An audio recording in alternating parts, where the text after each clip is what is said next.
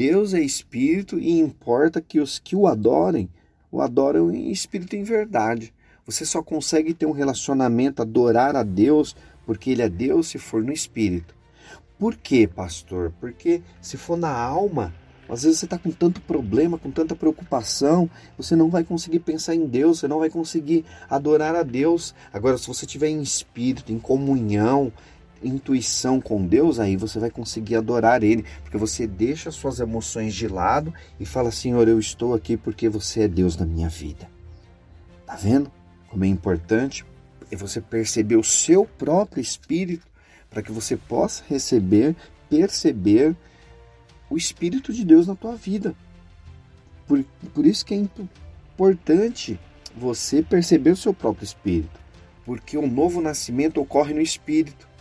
O que é nascido da carne é carne, e o que é nascido do espírito é espírito. Olha só, se você é, aceitou Jesus, se batizou, e você fala que é de Deus, mas as suas atitudes ainda está conforme aquilo que você quer fazer, a sua alma, as suas emoções, na verdade você não é um homem espiritual, você é um homem carnal. Porque as suas atitudes ainda estão na, conforme a sua carne. Então a palavra do Senhor fala: se você nasceu da carne, simplesmente você nasceu da carne. Continua tendo as atitudes carnais. Mas o que é nascido do espírito, né? É, é espírito.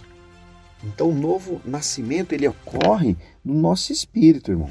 Dentro do nosso espírito, quando você aprende a ter comunhão com Deus, percebe Deus falando com você através da intuição.